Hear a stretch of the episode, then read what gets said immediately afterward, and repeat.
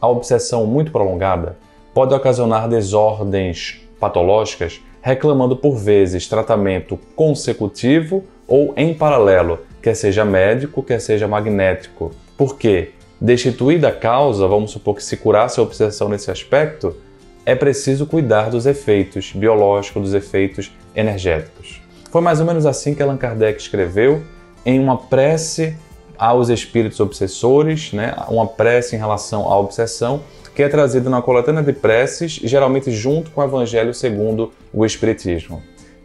Vejamos que Allan Kardec escreve isso no século XIX, onde a medicina e a psiquiatria especial estavam ainda muito atrasados do ponto de vista de tratamento das desordens psíquicas. Mas se naquele momento Allan Kardec tem o bom senso de trazer essa anotação, imaginemos hoje no momento em que a medicina ampliou muito o seu tratamento e pode se constituir, como algumas pessoas já me disseram, a mão de Deus disseminando o bem-estar ou ajudando a diminuir a dor para mais pessoas, junto com uma visão religiosa, junto com a visão espírita. Por isso que a visão espírita não prescinde, não exclui a ajuda psicológica, a ajuda médica, porque é um preceito que está lá, antevisto por Allan Kardec, em uma época mesmo que o tratamento não era tão eficaz do ponto de vista médico, do ponto de vista biológico, mas mesmo assim ele já via necessidade